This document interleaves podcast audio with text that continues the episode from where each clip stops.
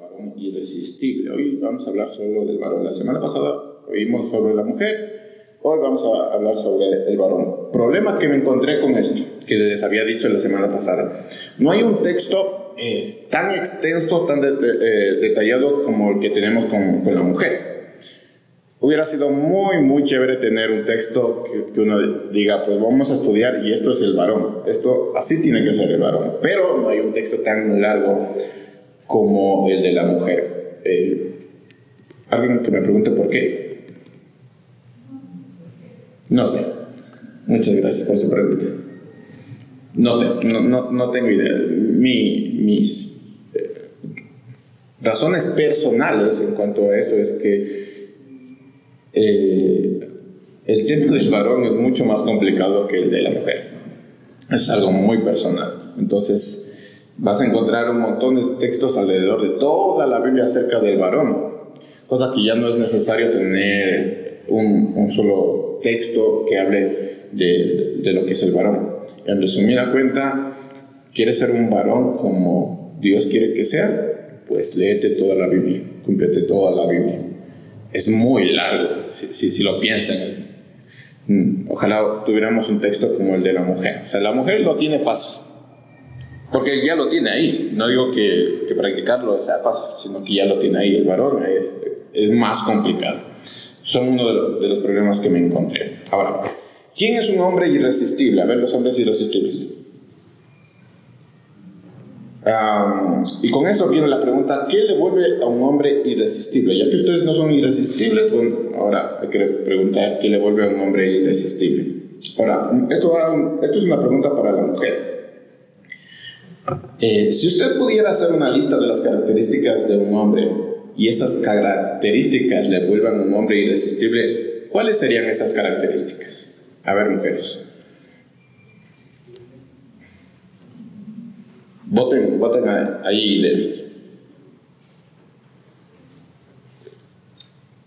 Vamos que sí tienen, sí tienen una lista. Pueden decir que no sean reggaetoneros, se vista bien, muy bien. ¿Alguien más? Vamos que si tienen una lista. Que sea coreano, que sea macho de. Ah, borracho. bueno, en esta época sí. Sí, hay que pedir eso. Bueno, que no sea borracho, que se vista bien, que no se vista como borracho.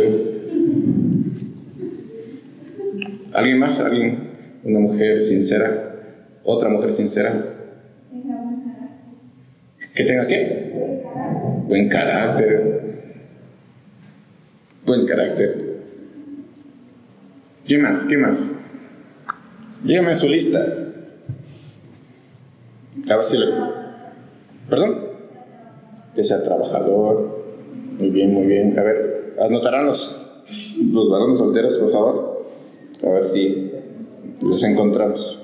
¿Otra? Sea honesto. Que sea honesto. Caballeroso. Muy bien, ya ve que si tienen lista y ahí va surgiendo la lista. Bueno, buscando la respuesta, lo que no me quieren seguir diciendo, buscando la respuesta de esas dos preguntas de qué es un hombre irresistible y qué le vuelve a un hombre irresistible, encontré muchísimas listas que hablan de las características de un hombre irresistible. Ahora, características que una mujer buscaría de un hombre. solo, solo hay un dato interesante. Lo busqué en internet. Normalmente así se busca. Cuando usted encuentra eh, una lista de cualquier cosa y dice, en tal universidad hicieron tal estudio y esos fueron los resultados, le voy a decir una verdad. Es mentira, no hicieron tales estudios. Sí, tiene que ser una, una página muy seria, reconocida, para poder decir, sí, es verdad. Pero normalmente nosotros podemos encontrar listas y donde dicen en tal universidad hizo tal estudio, posiblemente ni siquiera exista la universidad. Es un como un agarre que hacen las páginas para, para entretenernos. Así que estuve buscando en páginas bastante serias de, de psicología y eso. Y encontré eh, muchísimas listas, muchísimas, muchísimas listas, muchísimas características, pero quiero mencionar las características que se repetían en todas las listas. Obviamente va a haber variantes porque uno no entiende a las mujeres. Por eso hay un montón de listas y hay un montón de variantes. No, no, no se entiende a las mujeres. Pero voy a, eh, voy a leer las que, normal, eh, las que se repetían de lista a lista. La primera es eh, para que un hombre sea irresistible para una mujer es que este hombre de tenga seguridad en sí mismo y tenga propósitos definidos.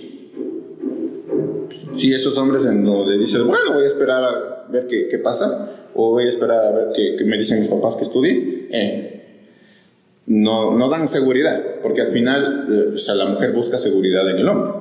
Entonces, si no tiene seguridad en sí mismo ni propósitos definidos de tengo esta meta, voy a estudiar y metas eh, reales, no esos de sueños que quisiera, no, metas reales. Esto llama mucho la atención a, la mujer. Lo segundo es que sea relajado. Es decir, un hombre sin estrés, o sea, que no se estrese. ¿Han visto a hombres estresados? ¿Qué pasa? Bueno, eso no llama mucho la atención nos da mucha seguridad cuando un hombre es eh, estresado, pues que sea relajado. No tan relajado, pero que sí sea relajado. Lo tercero es que tenga sentido del humor. Mm, sí, que tenga sentido del humor. ¿Por qué será? No sé. hay que tomar las, las, malas, las malas palabras de las mujeres con sentido del humor. Por eso creo. O los malos tratos desde el buen, buen lado. Así Sentido del humor.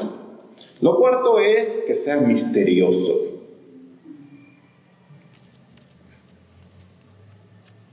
Así dice. Eh, en otra página de psicología hablaba de que a las mujeres les gustan los hombres malos, que sí es verdad.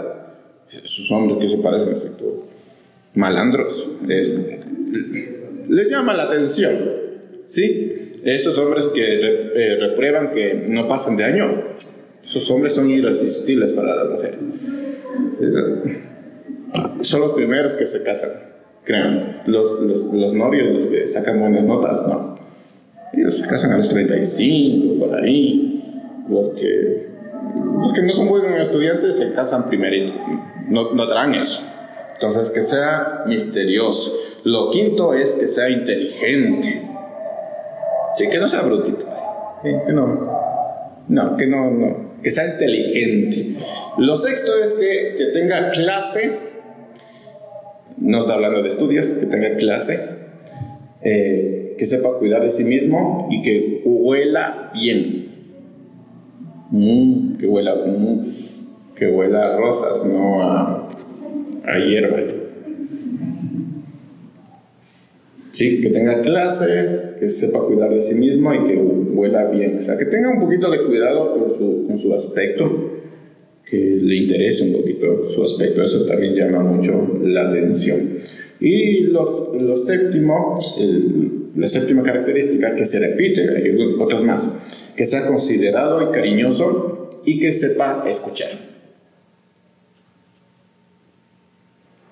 Yo no sé ustedes varones, pero yo hasta ayer escribiendo. Eh, solo Jonathan está escribiendo. Muy bien, Así me gusta. Entonces, dígame usted, mujer, si estas son las características eh, de su perfil del hombre ideal, o por lo menos son parte de eso. Como les decía, las mujeres son como que complicadas, entonces van a tener algunos otros gustos, pero estas son las eh, cosas que más se repiten en la lista de la mujer para que este hombre sea irresistible. Ahora, personalmente creo yo, y aquí voy a tener que defender a los hombres, es que por lo que yo he escuchado, y lo digo en calidad de pastor, lo que yo he escuchado últimamente de lo que quieren las mujeres, que simplemente es que le traten bien. Por lo que yo he escuchado últimamente. Entonces, al hombre que no es grosero, que no, no les trata mal, eh, le dan el título de buen hombre. No sé si ustedes han escuchado esto de mamita, es un buen hombre. Sí, es un buen hombre. Bueno, ¿por qué es un buen hombre? Porque no es grosero, porque les trata bien.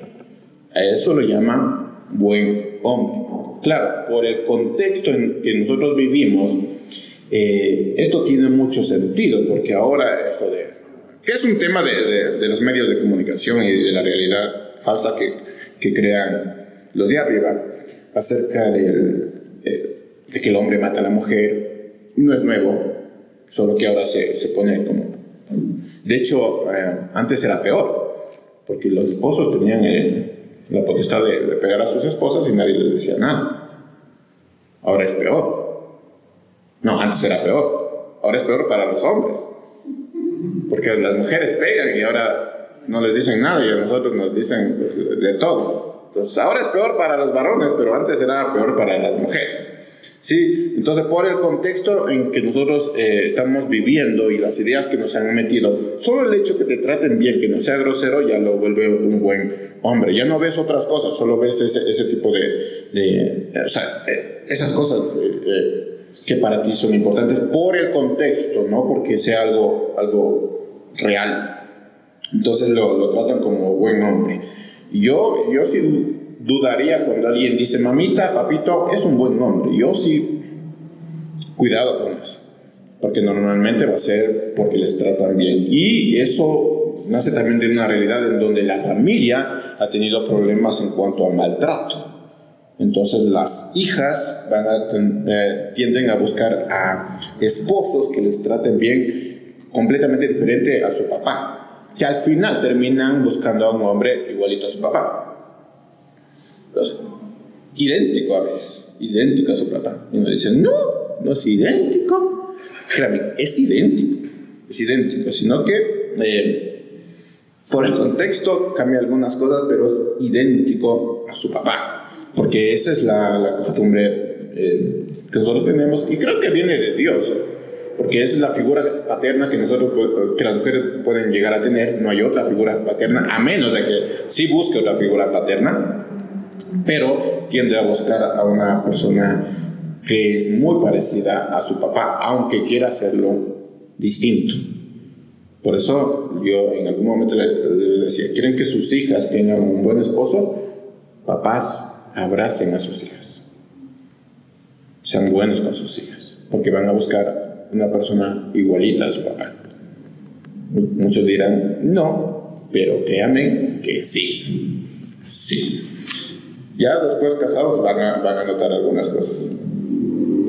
Entonces, eh, esa idea de buen hombre es lo que ahora las mujeres están buscando.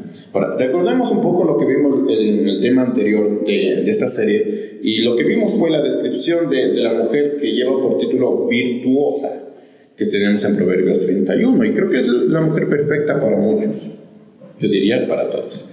Eh, quiero recordar algunas cosas al respecto del sermón que nosotros vimos, y, este, y es que esta descripción dada por una madre a un hijo, eh, para que este hijo pueda buscar y escoger a la mujer que lo acompañaría toda la, la vida, eh, eh, es una de las descripciones más claras que nosotros podemos tener de, de, lo que esperamos de una mujer cristiana.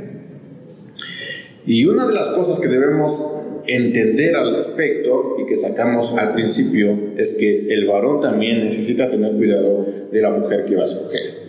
Porque hay mujeres terribles, aunque digan que son, que son cristianas. Entonces el varón también tiene que tener mucho cuidado de la mujer que va a escoger para, para toda su vida.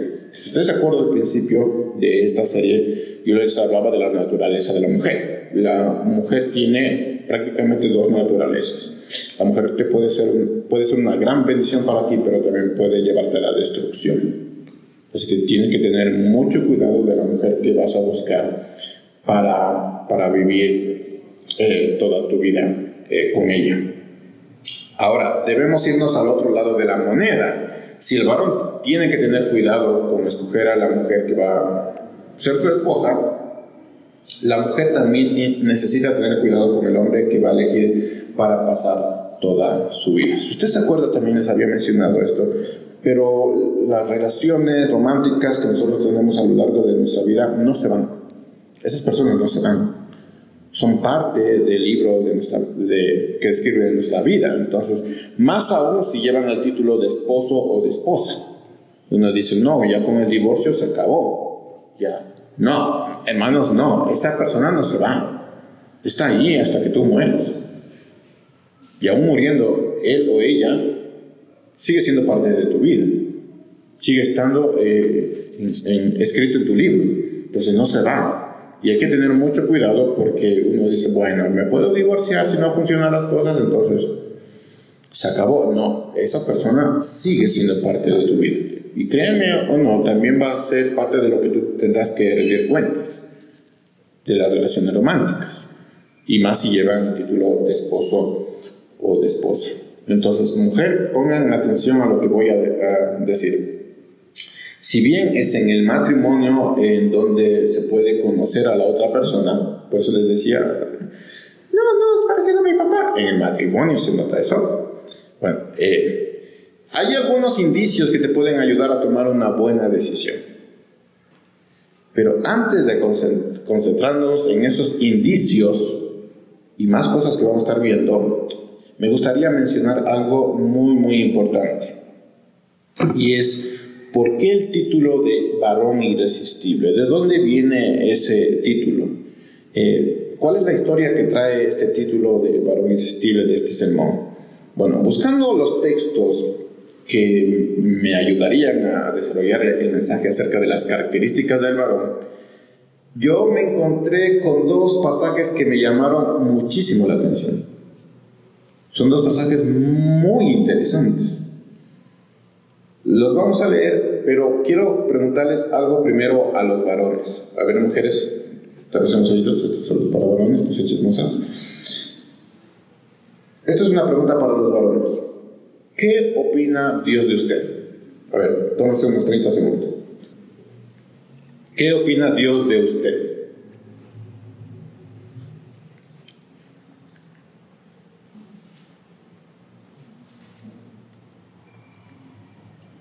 Muy bien. Saben, nosotros tenemos muchas opiniones acerca de Dios. ¿Han notado eso? Dios es bueno, Dios es esto, Dios es aquello. Pero muy pocas veces nos preguntamos cuál es la opinión que Dios tiene de nosotros.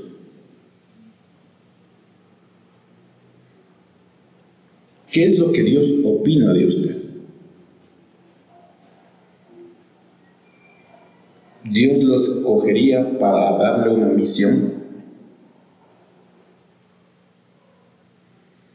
Dios le confiaría o confiaría en usted para hacer algo por su reino. Dios le pondría a cargo de algo que le pertenece. ¿Qué opina Dios de usted? Usted que se conoce más o menos. ¿Qué opina Dios de usted?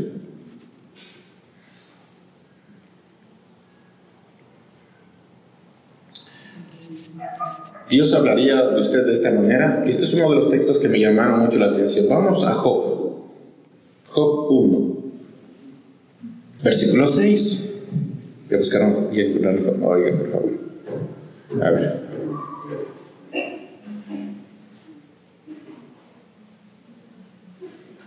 Versículo 6, 1, versículo 6, dice, pero un día se presentaron ante el Señor sus servidores, y entre ellos también eh, estaba Satanás.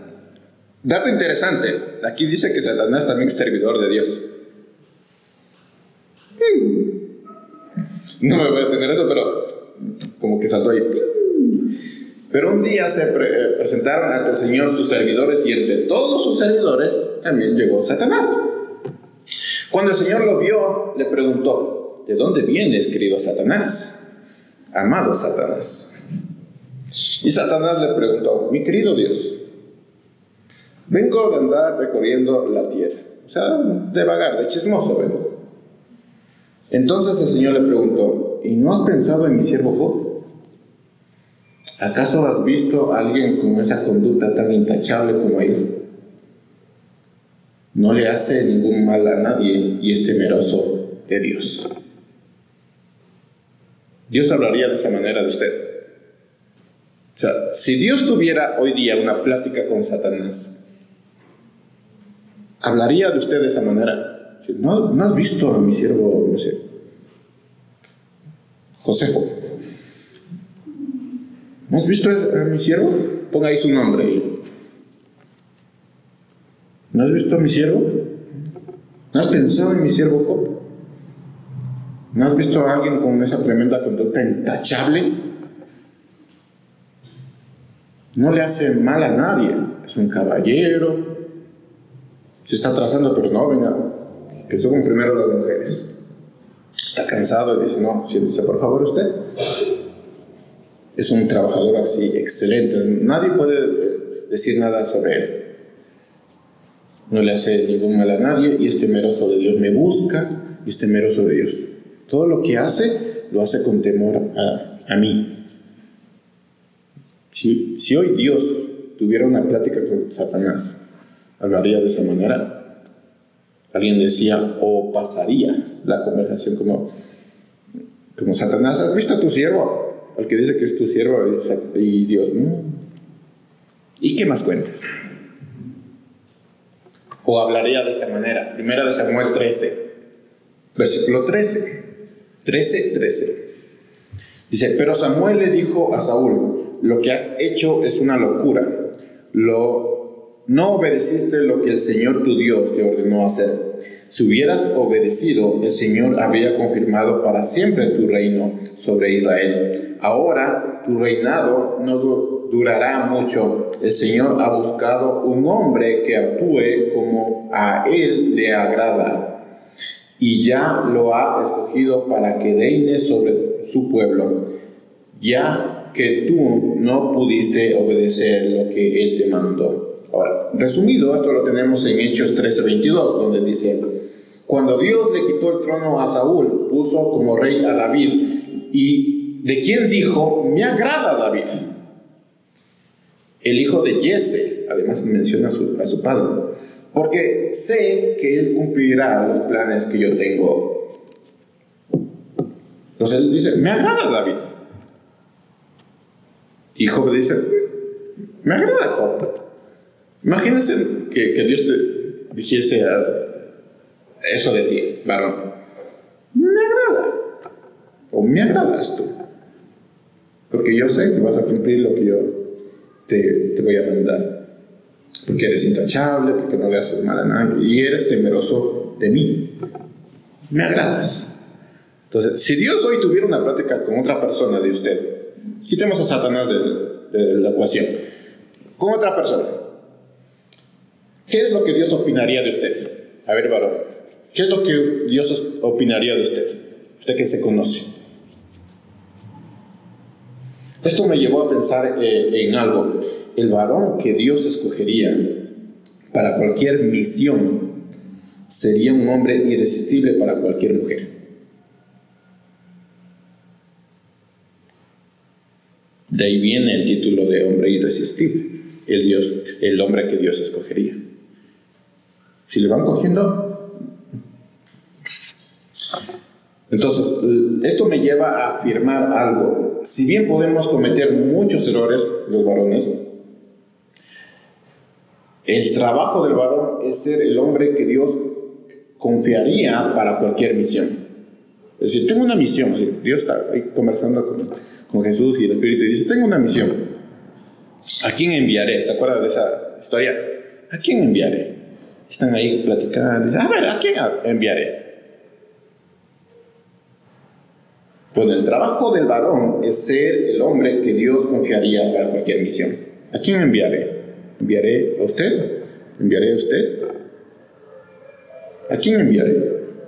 Así que eh, el trabajo del hombre es llegar a la estatura del hombre que Dios escogería para cualquier misión sin, sin titubear. Y el trabajo de la mujer es llegar a ser esa mujer que lleve por título virtuosa. Que Dios mediante no quiero que se quede en simple información porque tiende a hacer eso. Entonces, muchos pueden decir que el hombre ideal es un hombre trabajador, que ya mencionaron, también lo tengo anotado. Un hombre cariñoso y respetuoso, un hombre de familia. Uno dice, este, este hombre del trabajo sale a la casa. No tiene plata, entonces del trabajo sale a la casa. Entonces es un hombre trabajador, es un hombre cariñoso y respetuoso, es un hombre de familia. Sin embargo, y aquí viene lo feo, aunque esas características pueden ser muy útiles aquí en la tierra, yo no estaría muy seguro de que Dios escogería a esos hombres. Así que varón, si tú eres un hombre trabajador, bien, chévere. Si tú eres un hombre cariñoso, respetuoso, eres un caballero, perfecto. Si eres un hombre de familia, o sea, del trabajo a la familia y solo a la familia, muy bien. Pero yo no estaría seguro que Dios te escogería. Esas cosas te sirven aquí en la tierra y está bien. Pero yo no estaría seguro de que Dios te escogería. Este día vamos a ver cuatro características que le vuelven un hombre irresistible. Un hombre que Dios sí escogería y mujeres. Usted no necesita un hombre bueno. Usted necesita un varón de Dios. Que si lo piensa, es una distancia muy grande.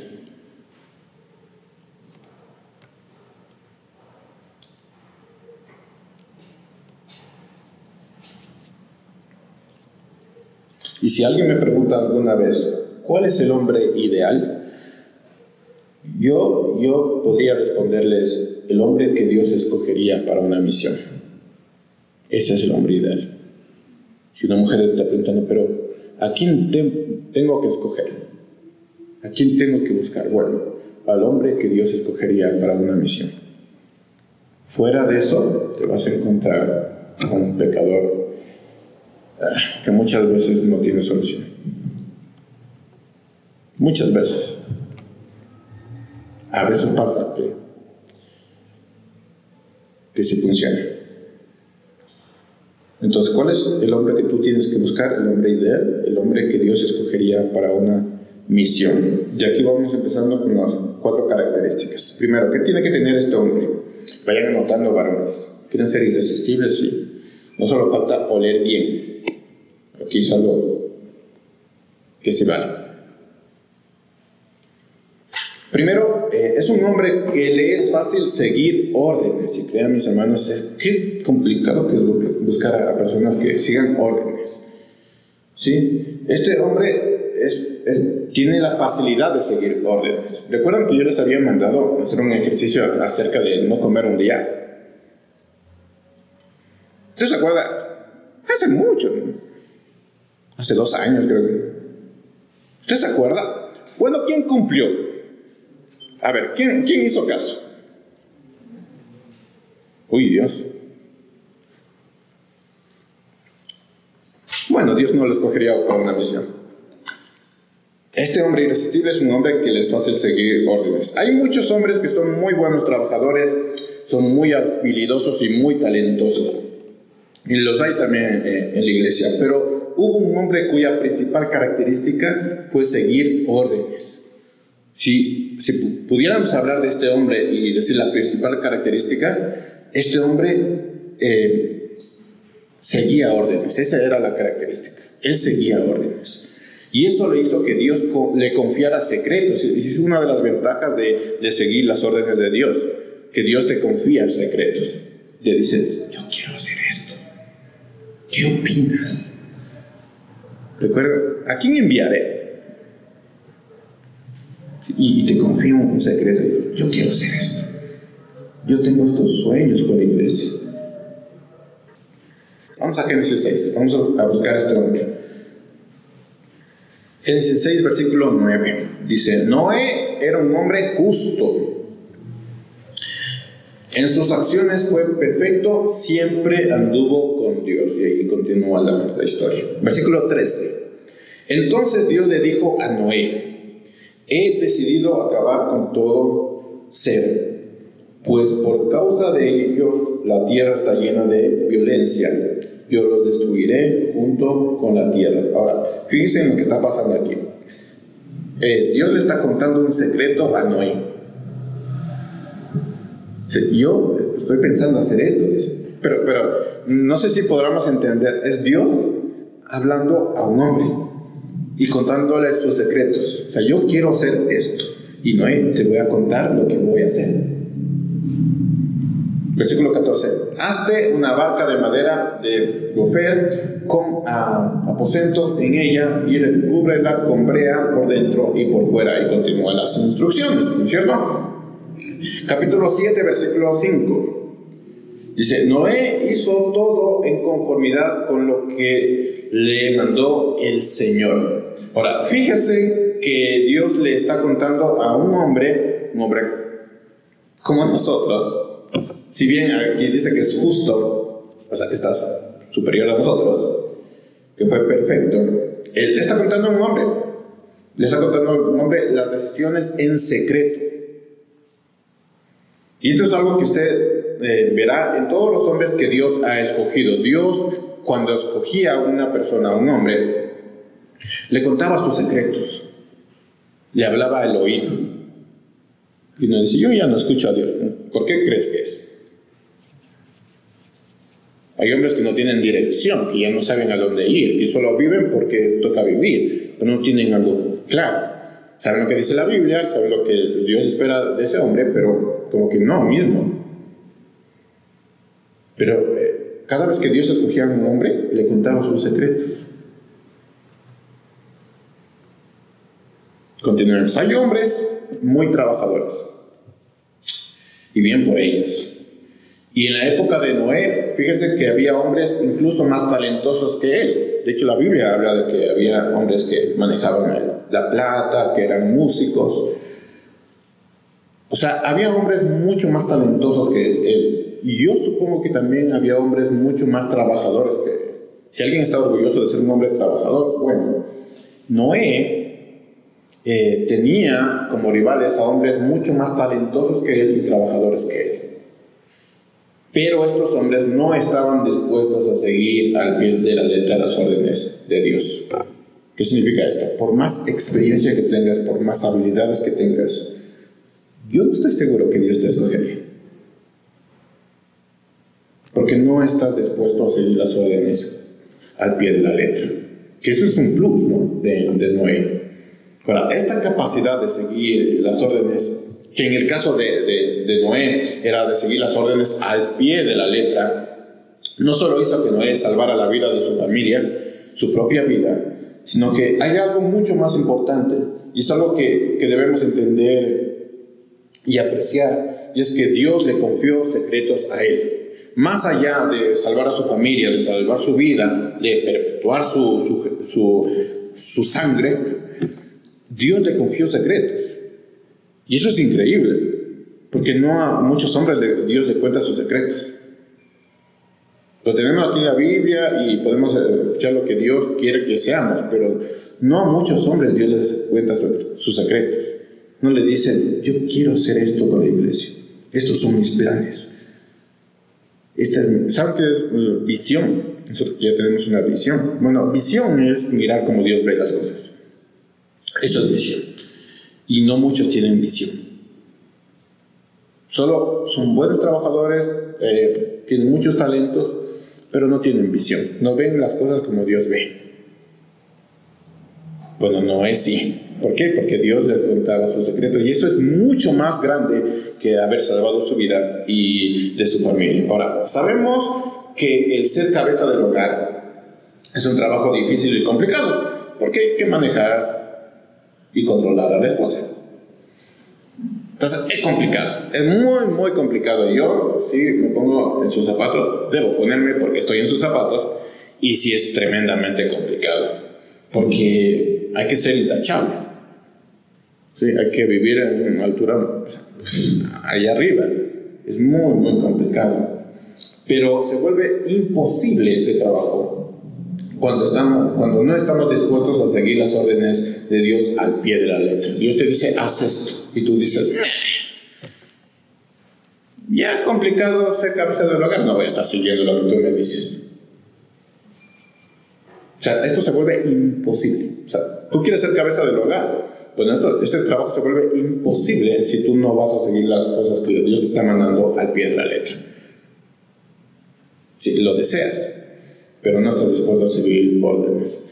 Por lo que tener la facilidad de seguir órdenes es muy, muy clave cuando se trata del cristianismo.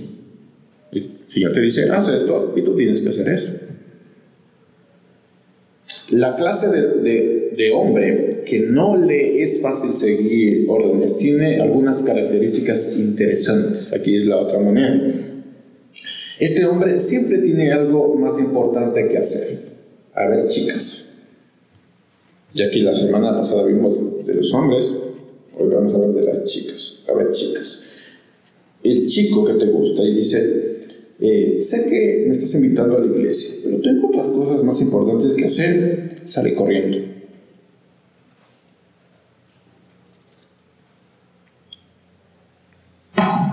En serio, sale corriendo. No es un buen hombre. Y no va a cambiar. No es que se va a cambiar con el tiempo, no. Sale corriendo. Siempre tiene algo más importante que hacer. Vámonos de paseo, Salgamos a disfrutar. Siempre hay algo más importante. El Señor te dice, no, reúnete. Tu familia no está tan bien como tú crees. Reúnete. Congrégate. No, vamos. es que también necesitamos, y créeme, a veces sí, uno dice, ya quiero salir de vacaciones.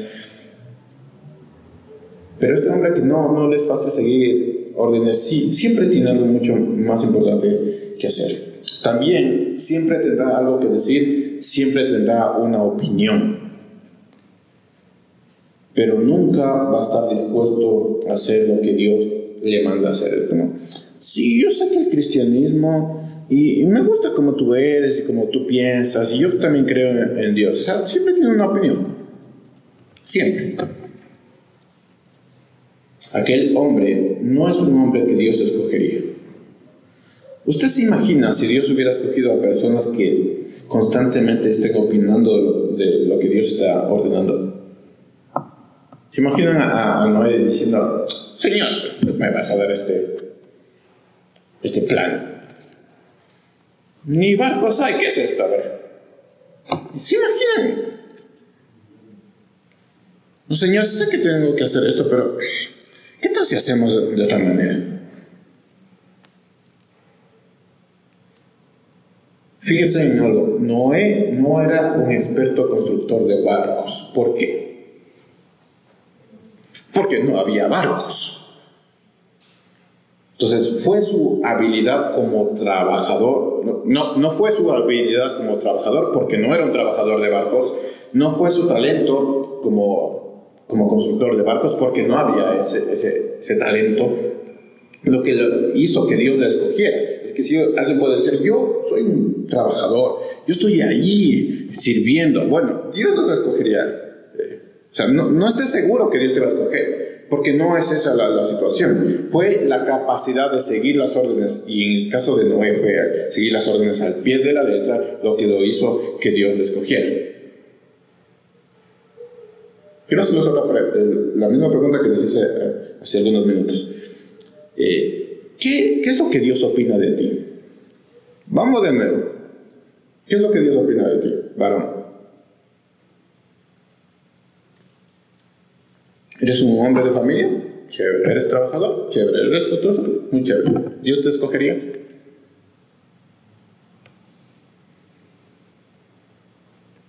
Y eso nos lleva a la segunda característica. Eh, ¿Está fuerte el mensaje? estamos bien. No quiero que lloren todavía. Segunda característica, eh, un hombre con un inquebrantable compromiso. Vamos adelantándonos en Génesis 12.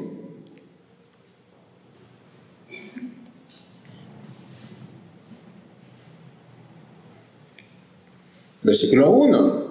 Dice, pero el Señor le había dicho a Abraham, bueno, Abraham, Vete de tu tierra y de tu parentela y de la casa de tu padre a la tierra que te mostraré. Yo haré de ti una nación grande, te bendeciré, engrandeceré tu nombre y serás de bendición. Bendeciré a los que te bendigan y maldiciré a los que te maldigan. Y en ti serán benditas todas las familias de la tierra. Y Abraham se fue tal y como el Señor le había dicho. Y el Y el Señor le dijo lo que el Señor le había dicho. Y Lot fue con él. Y Abraham tenía 75 años de edad cuando salió de Harán. Entonces, fíjese en algo de que, que Abraham no, no tenía la característica de seguir órdenes al pie de la letra, porque decidió llevarse a su sobrino y Dios le dijo, no, ándate de tu parentela, ándate solo, pero Abraham se llevó a su sobrino, pero sí siguió las órdenes. O sea, Abraham tenía algo muy, muy interesante, además de seguir las órdenes, no como la característica de Noé, que seguía al pie de la letra, pero seguía las órdenes. Por lo menos había una, una esperanza eh, en Abraham. Abraham tenía algo eh, increíble que, que, hizo que Dios lo llamara. Y es que él nunca discutió las decisiones de Dios. Sí, nunca discutió. Dios le ordenó a Abraham, en versículo 1, capítulo 12, vete de tu tierra y de tu parentela y de la casa de tu padre a la tierra que te mostraré. Entonces, Abraham, un pastor de 75 años que vivía en Harán, en el noroeste de Mesopotamia, decidió, eh, obedeció sin vacilar. Él dijo, no, ya estoy viejo. Señor, ¿cómo me vas a meter? Yo estoy ya viejo, mi esposa ya está vieja, los dos estamos viejos. ¿Cómo voy a salir de mi parentela? Sí, aquí estoy cómodo. Bueno, ah, Abraham obedeció sin vacilar. Génesis 4 dice, Abraham se fue tal como el Señor le dijo. Entonces, aunque la Biblia no nos explica eh, con contextos, eh, por qué Dios eligió a Abraham como el iniciador del pueblo eh, de Dios. El inmediato acatamiento de, este patriarca, de este pastor, de la voluntad del Señor, tal vez fue la razón por la cual Dios lo escogió. No tenía la característica de Noé de seguir las órdenes al pie de la letra, pero siguió las órdenes. Pero tenía algo especial, y es que Abraham nunca discutió las órdenes de Dios, nunca. Y aunque él y su esposa eran ya ancianos y no tenían hijos, aceptó la promesa de, Dios y le dijo, Señor, ¿por qué? Estoy viejo. ¿Por qué voy a salir si ya estoy cómodo? O sea, ellos, especialmente Abraham, eh, nunca discutió las órdenes de Dios. Después, cuando Dios le dijo, sacrifícame a tu hijo, Abraham discutió. Y, ahí eh, estás tú. Ay, mi hijo, pobrecito.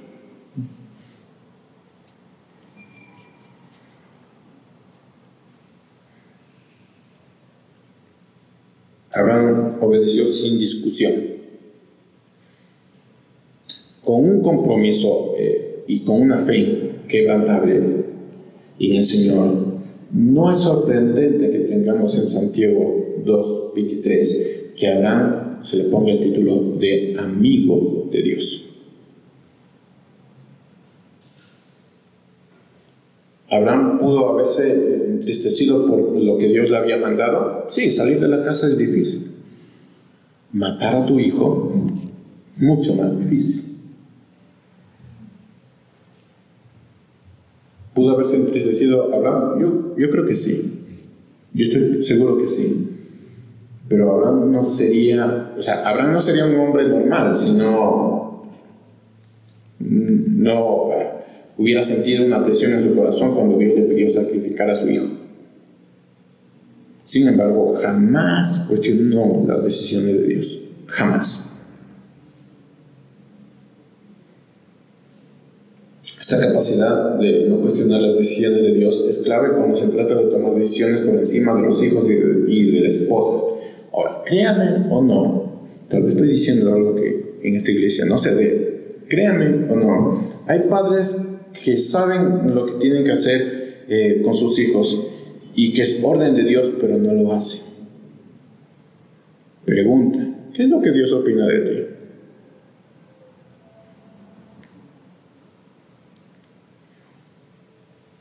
Hay padres que saben que sus hijos están en pecado, que se van directito allá abajo. Lo saben, que no siguen a Dios. Lo saben. Pero siempre tendrán algo que decir, es mi hijo.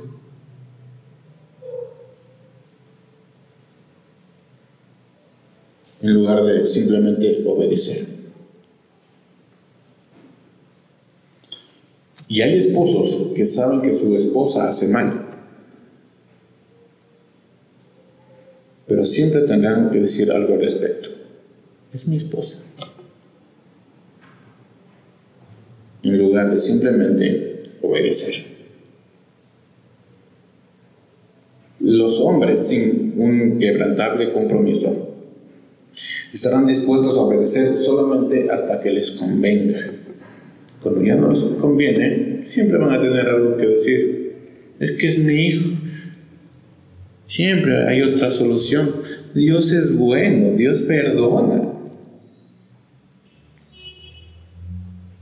Estos hombres sin un quebrantable compromiso, les es fácil seguir, y, pero cuando requiere un mayor esfuerzo, ya no lo hacen.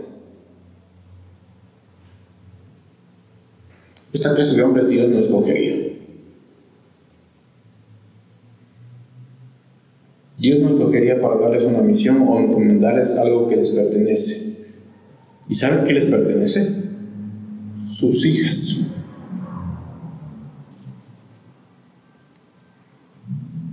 Quiero preguntarles algo a los padres, a los varones.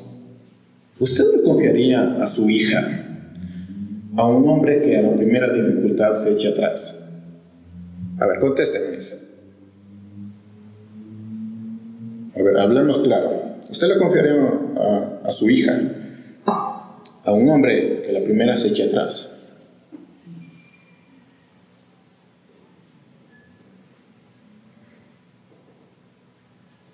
¿Usted le confiaría a su hija a un hombre que busca solo hacer lo más sencillo y deje a su hija hacer lo más complicado? Bueno, Dios no lo haría. Sin embargo, y aquí está lo triste, es que hay padres que son así. Hay jóvenes que son así. Que la primera dificultad se echan atrás. Y estos padres y estos varones posiblemente estén criando a otros varones que la primera dificultad se echan atrás, que saben que tienen que hacer las cosas, pero no lo hacen. ¿Por qué? Porque se les complica. Ya sea por un tema de orgullo, porque eso también es parte de, de que sabes que estás mal, pero como te dijeron que estás mal, ya no lo haces. Un dato para las mujeres, que es así. Como ya le dices que está mal, no van a seguir haciendo eso porque ya le dijiste que está mal. Entonces, ya sea un tema de orgullo, no sea un tema de pecado, un tema de endurecimiento del corazón, hay padres que están criando a varones para que a la primera se echen atrás. Están criando a varones sin una fe inquebrantable. Varones que se quiebran a la primera, que no están dispuestos a hacer lo que tienen que hacer. Pregunta, ¿usted le entregaría a su hija a un varón así? Bueno, hay varones así en casa. Y le dice, no, yo quiero para mi hija un hombre de Dios, pero tú no eres un hombre de Dios. Y los que tienen varones, pues yo quiero que mis varones, que mis hijos sean hombres de Dios. Bueno, tú no eres un hombre de Dios. Así que estás criando eh, una especie de, de, tú en miniatura. Entonces, un hombre con inquebrantable compromiso sabrá que el matrimonio es para siempre y sabrá lo que es matrimonio. Aunque las cosas no vayan bien o no vayan como uno quiera, sabe, este hombre con inquebrantable compromiso sabe que el matrimonio es para siempre. Qué creen que hay tantos divorcios? A los varones no les gusta el compromiso. Aún en la iglesia, ¿no es cierto? No les gusta el compromiso, pero están criando otros varones sin compromiso. Y creen que eso va a cambiar porque tú lo deseas, no, eso no lo cambia. Este hombre con quebrantable compromiso sabrá que eh, este matrimonio a lo cual Dios nos ha llamado es para siempre y tendrá que hacer que las cosas vayan bien para que este matrimonio sea para siempre. Si no, en cualquier momento me quebré, ya no aguanto más y se fue. Eh, la tercera característica es que este hombre es un hombre con un verdadero encuentro con Dios. Yo pudiera hablar del extraordinario eh, trabajo de liderazgo que hizo Moisés, de sus estrategias militares, que fueron increíbles. Si uno analiza desde el aspecto militar, es increíble. Si, uno analiza el liderazgo de, Moisés, increíble. Pero hay algo más importante eh, que hizo que Dios lo escogiera. Y es que él tuvo, tenía y buscaba un constante contacto con Dios. Hay muchos textos que hablan de, los encuentros que tenía Moisés a solas con Dios. Y de hecho, si lo piensan, así comenzó la, historia de Moisés, con un encuentro con Dios. La historia de su llamado, con un encuentro con Dios, así comenzó. Y hay muchos textos que hablan de que, Dios, que Moisés buscaba constantemente tener un encuentro con, Dios. Pero en cierta ocasión Moisés dijo algo increíble. Vámonos a Éxodo 33. Dice Éxodo 33, versículo 12. Moisés le dijo entonces al Señor, mira, tú me has dicho, yo decía, qué atrevido, ¿no? ¿Cómo lo ves tú? Bueno, tiene una explicación que no lo voy a explicar hoy día, pero tiene una explicación. Dice, mira, tú me has dicho, llévate de aquí a este pueblo, pero no me has dicho a quién vas a enviar conmigo. Recuerden, Dios siempre, cuando escogió una persona, siempre le hablaba en el oído, en el oído le, contaba sus, sus, secretos. Y aquí estamos viendo eso. Dice, mira, tú me has dicho, llévate este, de aquí a este pueblo, pero no me has dicho a quién vas a enviar conmigo. Lejos de, eso insistes, yo te conozco, sé quién eres y te has ganado mi favor. Ahora bien, si en verdad me he ganado tu favor, esto estaba hablando Moisés a Dios, te ruego que me hagas saber qué planes tienes. Así sabré si en verdad me he ganado tu favor. Qué atrevido, Moisés. Toma en cuenta que esta gente es tu pueblo, atrevido, Moisés.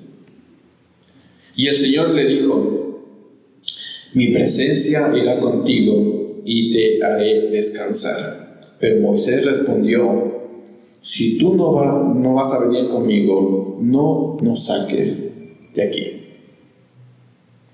Entonces, hay muchos hombres que, serían capaces de, bajarle las estrellas a las mujeres por, amor. A que te bajaré, haré esto y me convertiré en ese hombre que tú quieres.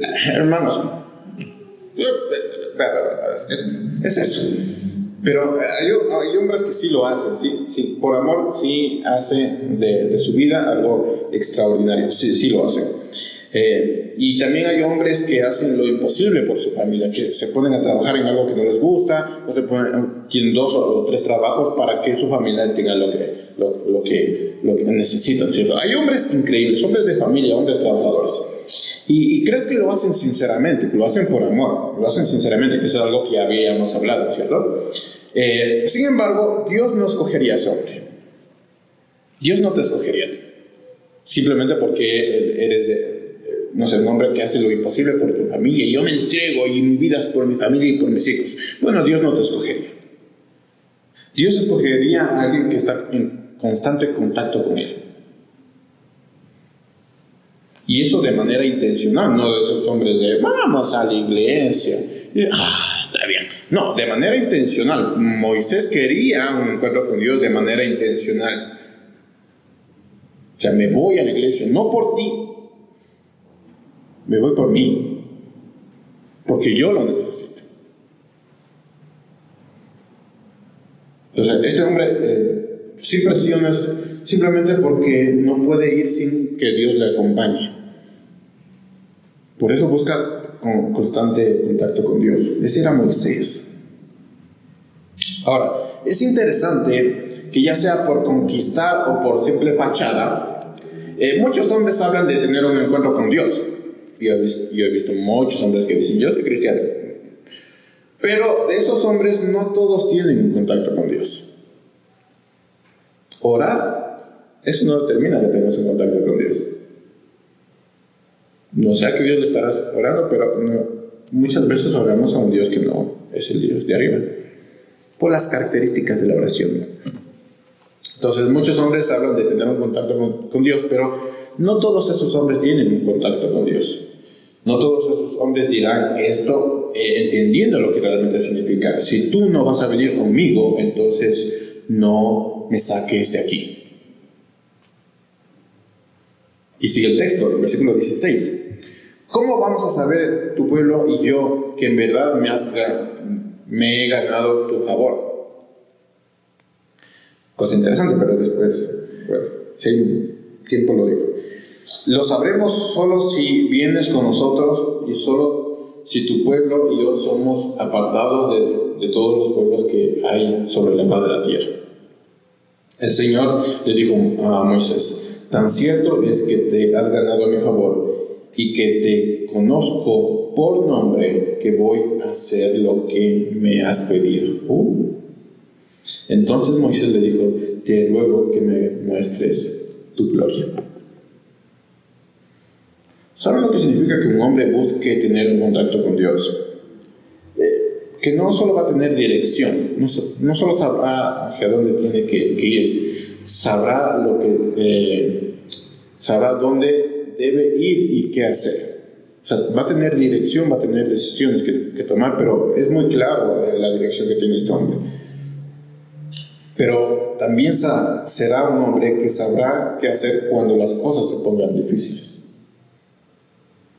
O sea, este es un hombre, al tener un contacto con Dios, es un hombre que sabe qué hacer cuando las cosas se vuelven difíciles. No es un hombre que se desespera, es un hombre que grita, no es un hombre que, que insulta, no, es un hombre que sabe exactamente lo que tiene que hacer. Y cumple lo que tiene que hacer.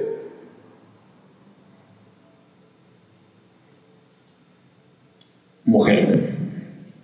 Esta clase de hombre es alguien con el que tú puedes estar tranquila cuando lo sigas. Cuando un hombre tiene un contacto con Dios, tú puedes estar tranquila de seguir este hombre. Y no me van a dejar mentir, pero hombres que no tienen contacto con Dios, las mujeres no están tranquilas de seguir a ese hombre, porque no hay seguridad.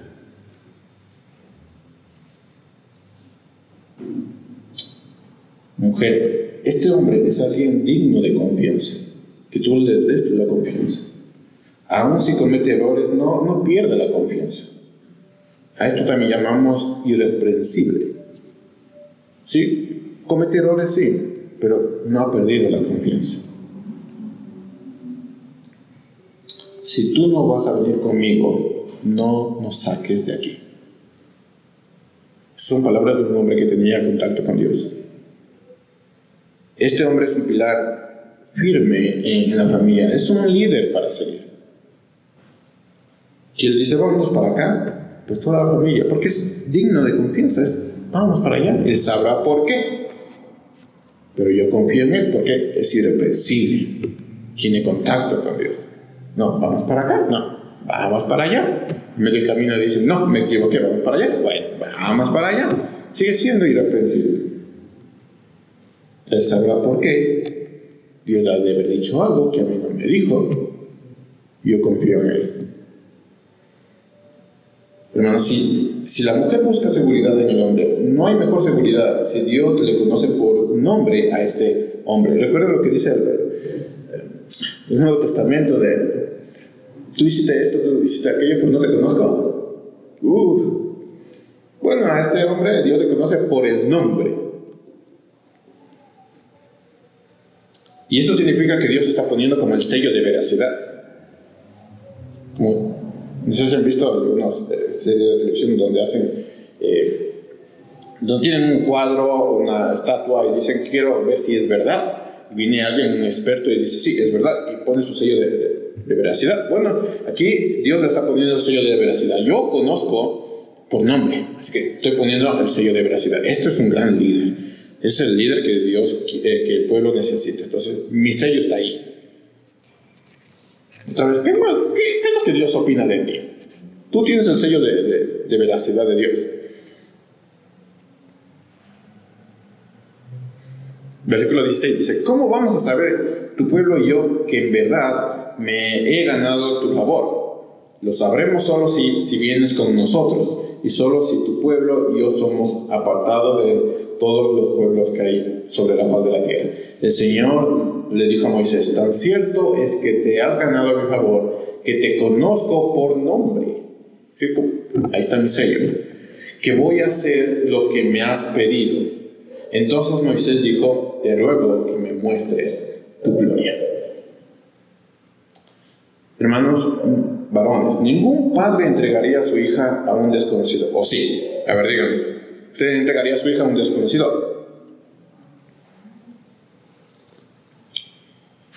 Siempre va a querer saber de quién, es ese. A ver, a ver, méteme al muchachito, a ver, venga muchachito, preséntese. ¿Quién es?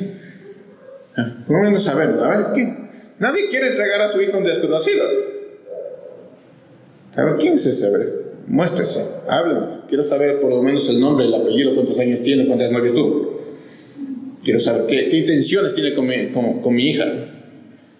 Bueno, Dios escoge a hombres que estén dispuestos a ser conocidos por Él, por nombre. Dios no escogería a un hombre eh, desconocido para entregarle a una de sus hijas. Pero hay hombres desconocidos para Dios que están con una de sus hijas. Y hay hijas de Dios que están con hombres desconocidos para Dios. ¡Ay, Madrecita Santa! Virgencita, ayúdenos. Y por último quisiera hablar de, algo extremadamente importante para Dios, que es el, lo cuarto, pero engloba todo. Un hombre que haga salir de la boca de Dios elogios. Vamos a Job de nuevo. Job 1, versículo 6. Dice, pero un día se presentaron ante el Señor sus servidores y entre ellos también estaba Satanás. Cuando el Señor lo vio, le preguntó, ¿de dónde vienes, mi querido Satanás? Y Satanás le contestó, vengo de andar recorriendo la tierra. Entonces el Señor le, le preguntó, ¿y no has pensado en mi siervo Job?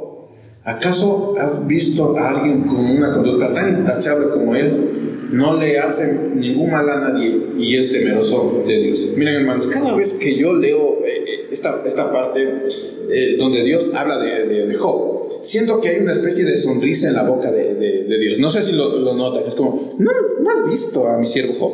Y, es una especie de, orgullo que hay en las palabras de, de Dios hacia, hacia Job. Dice el versículo 8. Entonces el Señor le preguntó, ¿y no has pensado en mi siervo Job? ¿Acaso has visto a alguien con esa conducta tan intachable como él? No le hace mal a, nadie y es temeroso de Dios. Y, es que para, Dios eh, hablar así de Job o sea, para que Dios hablara así de Job, Job tendría que tener algunas cosas bastante interesantes. Por ejemplo, un hombre que seguía órdenes. Job debió ser un, hombre que seguía órdenes, es decir, es mi siervo, dice. ¿No has visto a mi siervo? ¿Saben lo que significa siervo? Que sigue órdenes. ¿No has visto a mi siervo? Era un hombre con inquebrantable compromiso, con una conducta intachable, dice el. O sea, ¿qué es, ¿hasta dónde eh, así pierda su esposa? Sus hijos, sus bienes, es Job, intachable, con un quebrantable compromiso. Y es un hombre que tenía un verdadero contacto con él, dice, eh, temeroso de Dios. Tiene contacto conmigo, es temeroso eh, de Dios. Además, lo conocía por nombre. ¿No, ¿no has conocido a mi siervo Job? Es Job. Job. Es como cuando una madre habla de, de su hijo, de los dobles de su hijo. ¿Han escuchado a hermanos hablar de, sus hijos? Oh, pero, perfecto. Ese mi hijo, eh. ya se graduó del primer año. Va a ser un doctor, va a ser presidente de la República. Eh, qué bonito. La diferencia de, eh, de cómo las madres hablan de sus hijos, de los logros y con orgullo, ¿sí? La diferencia de lo que vemos aquí es que eh, aquí está hablando Dios y Dios es justo y no miente. Las mamás mienten. Y dice, ¡ay, qué guapo! No. Entonces, aquí estamos viendo, a, Dios que es justo y no miente. ¿No has visto a mi siervo Job? Es Job, mira, es, es una maravilla. Me salió, pero es una maravilla, Job. Lo que Dios estaba diciendo lleva el sello de veracidad. Es mi siervo Job. Es intachable, no hace nada, nada malo a nadie. Y es temeroso de mí. Es una maravilla de hombre. Pregunta para los varones. Si Dios tuviera una conversación con Satanás, diría eso de ti.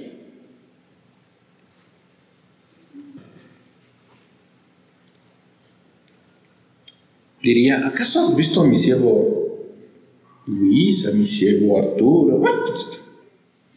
Hermosos, hermosos. Una conducta intachable.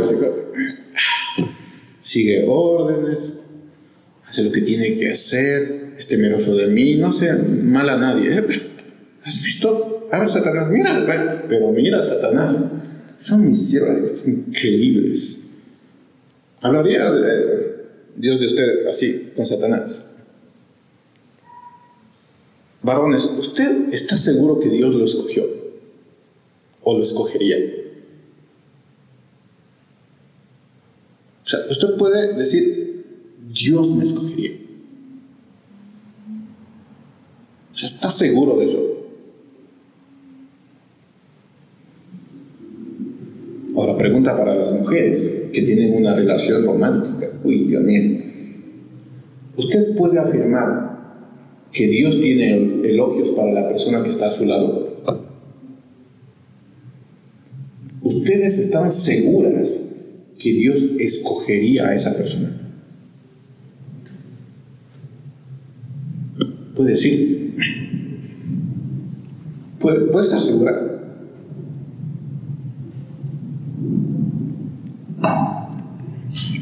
Ahora, antes que, lo piensen, muchos varones y mujeres pueden decir, es que es un proceso. Igual que la mujer, que es un proceso, que no es que tengamos así la mujer virtuosa, que es un proceso que se da en el matrimonio. Esto es un proceso también. Y el varón también puede decir, es que todavía estoy en proceso. Déjenme decirles algo al respecto. Ser un hombre fácil de seguir órdenes, ser un hombre con un inquebrantable compromiso, ser un hombre que busca de Dios, no es un asunto de tiempo ni de procesos. Es un tema de carácter, no de tiempo y de procesos. ¿Y por qué pienso que es así? Porque hay asuntos que no esperan que pases el proceso, necesitan decisiones inmediatas. No voy a pasar el proceso para ahí si seré ese hombre. No, hay asuntos que necesitan que tomes una decisión inmediata. Entonces no es una cuestión de procesos. Tú puedes pasar por todo el tiempo que quieres, no vas a ser un hombre intachable, porque no es un asunto de procesos, es de carácter. Varones, si bien hay cosas que se van a ir perfeccionando y desarrollando en el matrimonio, porque no hay otro lugar, en el matrimonio, debe haber algo que eh, debe haber algo en ti que haga que Dios te escoja, que te entregue a una de sus hijas. Debe haber algo. Lo que Dios busca es un hombre de valor. ¿Y sabes lo que significa eso? Que tiene valor. ¿Y sabes lo que significa esto?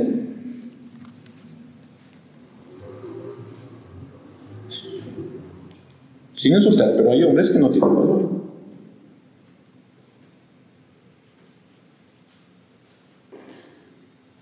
Ahora, si bien me hubiera gustado mencionar todas las características bíblicas que definen a un hombre de Dios, son muchas. Nosotros debemos entender que hay características que son bases para desarrollar otras características. Hermanos, de nada sirve saber lo que Dios te manda si no estás dispuesto a seguir las instrucciones. Si no, Dios quiere que sea cabeza de hogar, pero no estás dispuesto a seguir las instrucciones. No te da la gana, no te da el carácter. De nada te sirve escuchar a Dios si no estás comprometido a obedecer sin protestar. No, es que, es que estamos bien así. Hermanos, Dios no tiene empleados. Los empleados pueden decir, ay, qué feo mi jefe. Dios tiene siervos. ¿Has visto a mi siervo Job? Los siervos no, no tienen argumentos, no tienen palabras contra su amo. Callan y obedecen. De nada sirve querer ser el mejor hombre de Dios si no tienes una relación con Dios.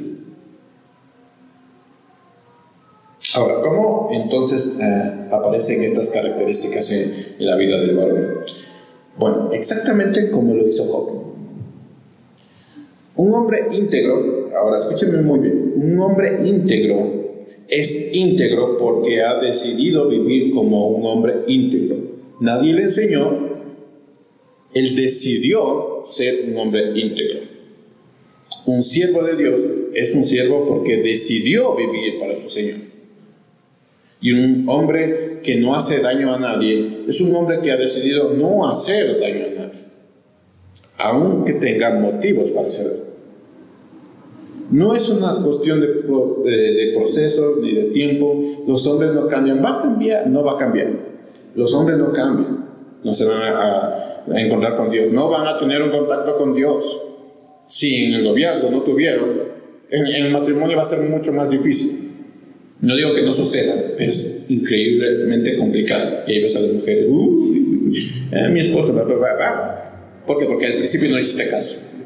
Entonces no es una cuestión de proceso ni de tiempo, es una cuestión de decisión y de carácter. Busca un hombre de carácter.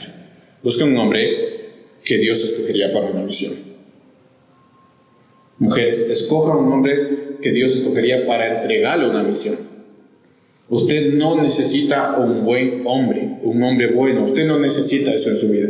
Usted necesita un varón de Dios. Un varón que Dios escogería. Si no es el hombre que Dios escogería, entonces salga corriendo. Ahora, varón. Muchos varones eh, Dios ha utilizado para su obra de redención, algunos sin saberlo. Pero muy pocos varones Dios ha tenido elogios con, ellos. Muy pocos varones. A muy pocos varones dicen, ¿no has visto a mi siervo? Tiene que tener algunas características. ¿No has visto a mi siervo? Eso no significa que Dios no te está utilizando para, para su obra. Sí, pero tú no lo sabes. ¿Para qué podemos hacer? Usted tiene que hacer dos cosas. Esto es para los varones, mujeres. ¿Qué, ¿Qué, podemos hacer los varones? Usted tiene que hacer dos cosas por hacer. Primero, no intentes ser el varón que se espera que sea. Sé el varón que se espera. No lo intentes, sé. Lo segundo es que deja que Dios tome y desarrolle en usted lo que le falta.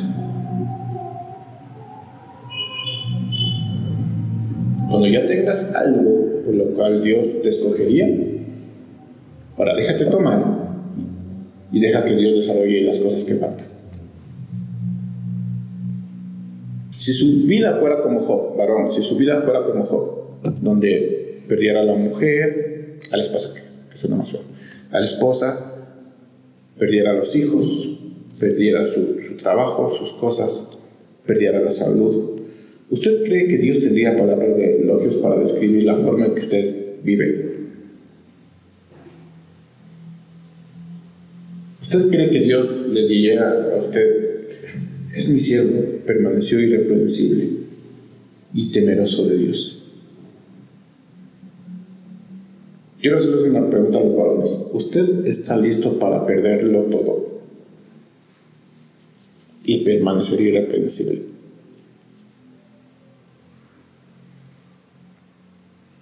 Un hombre irresistible para la mujer es un hombre que Dios escogería. Y mujeres escogen hombres irresistibles para Dios.